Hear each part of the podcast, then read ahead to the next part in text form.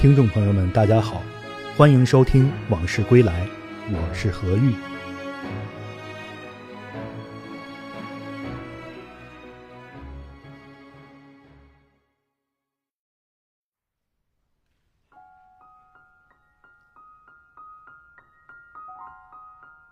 七十年代，台湾有一位美女叫胡因梦，她不仅相貌极美，是电影明星，同时也是作家、翻译家和心灵的探讨者与治疗者。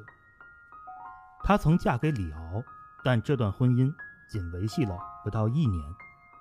李敖的个性当然是主要原因，但胡因梦的成长环境也让她的性格不够开朗。胡因梦生于台中市，父亲胡庚年字令梅，一九零五年生于沈阳，是满洲正红旗，族姓瓜尔佳氏，据说有俄罗斯血统。他出生不久后，父亲过世，母亲性格刚烈，因遭人误解吞鸦片自杀。胡庚年和比他大四岁的姐姐住在伯父家里，长大后。胡庚年到南京金陵大学读书，又留学日本，入早稻田大学和东京大学学习法律，喜欢园艺和围棋。胡因梦的母亲屈师芳，生于一九一零年，是安徽桐城人，因父亲也就是胡因梦的外祖父到天津某县任县长，全家人来到了天津。屈师芳是序曲田房的女儿。就读于天津女子师范学校，诗文造诣相当不错，在校报上发表过《忆王孙》《塞上吟》《初夏晚晴》《初冬杂感》等诗词。屈师芳长到二十岁，个子虽然不高，但身材匀称，皮肤白净，眼神清亮。有人登门提亲，男方热衷于政治，很干练，经济条件也不差。不足之处是相貌平平，屈师芳十分失望，但也只好无奈接受。抗战时期，屈师芳随丈夫去了重庆。一次偶然的机会，他在歌乐山一个朋友家里遇到了一个男人。这个人唇红齿白，一脸青胡茬，左手拿着雨伞，右手拿着拐杖，头上戴着一顶呢子礼帽，眼神迷迷糊糊。样子好看得沁人心脾，屈师芳对他真是一见倾心。朋友给他们介绍，男人叫胡庚年，生于一九零五年，比屈师芳大五岁。后来胡因梦在自述中写过：“我无论在长相、气质和心性上，都比较像父亲。”屈师芳晚年也曾回忆，胡庚年年轻的时候。所到之处，总免不了引起女人欲盖弥彰的骚动。屈师芳对胡庚年虽然来电，但两人并没有进一步交往。毕竟两人都有家庭。直到抗战胜利后，两人又在上海偶遇，不能不说是缘分了。这一回，屈师芳真是不能自拔了。随后，胡庚年回到了沈阳老家。屈师芳每隔一两天就给他写一封情书，寄到沈阳，在信里倾诉生平际遇，希望能获得一个重生的机会。屈师芳文采过人，情书写得极好，字也漂亮，胡庚年无法招架。四十年代末，胡庚年和屈师芳去了台北，两人同居，但并未正式结婚，因为各自都没有和原配离婚。他们生下了女儿胡因梦。胡庚年沉默寡言，不善言辞，却又多愁善感。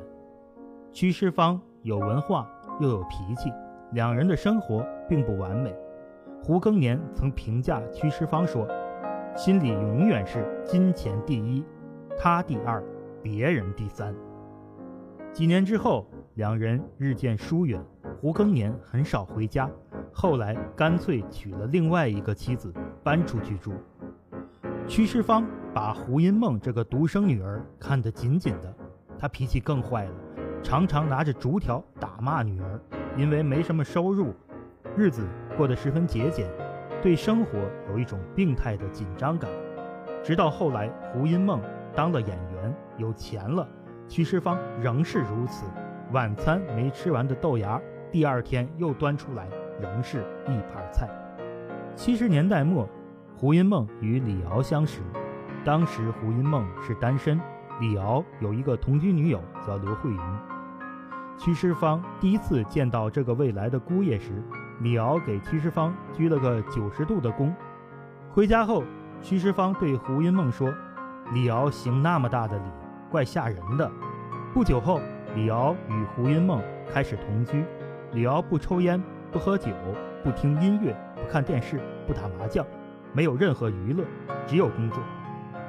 有一天，屈师方到李敖家看望女儿，李敖对他说：“为了英子，我叫刘慧云走了，并给了她二百一十万。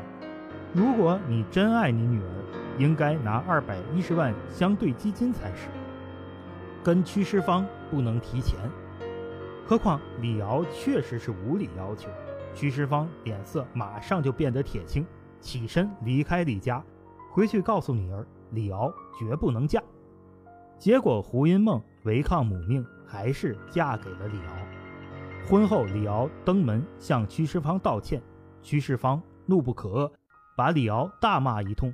不到一年的时间，这段婚姻宣告结束。胡因梦曾说：“婚姻制度。”容易使占有、嫉妒、掌控等人性中的局限合理化与合法化，使人变得琐碎、狭隘、封闭，令生活变得单调乏味。反之，它也可能使人最有机会体尝到真爱。关键在两个人有没有智慧、诚意和毅力。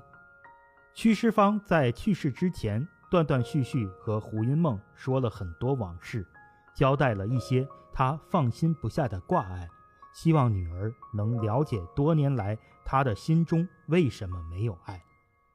后来，胡因梦在自传里谈到母亲时说：“我感觉我们之间四十多年来的掌控、叛逆、想要爱而无法相爱的矛盾，在这些点点滴滴的回忆和自省中，逐渐化成了一股母女连心的融合感。”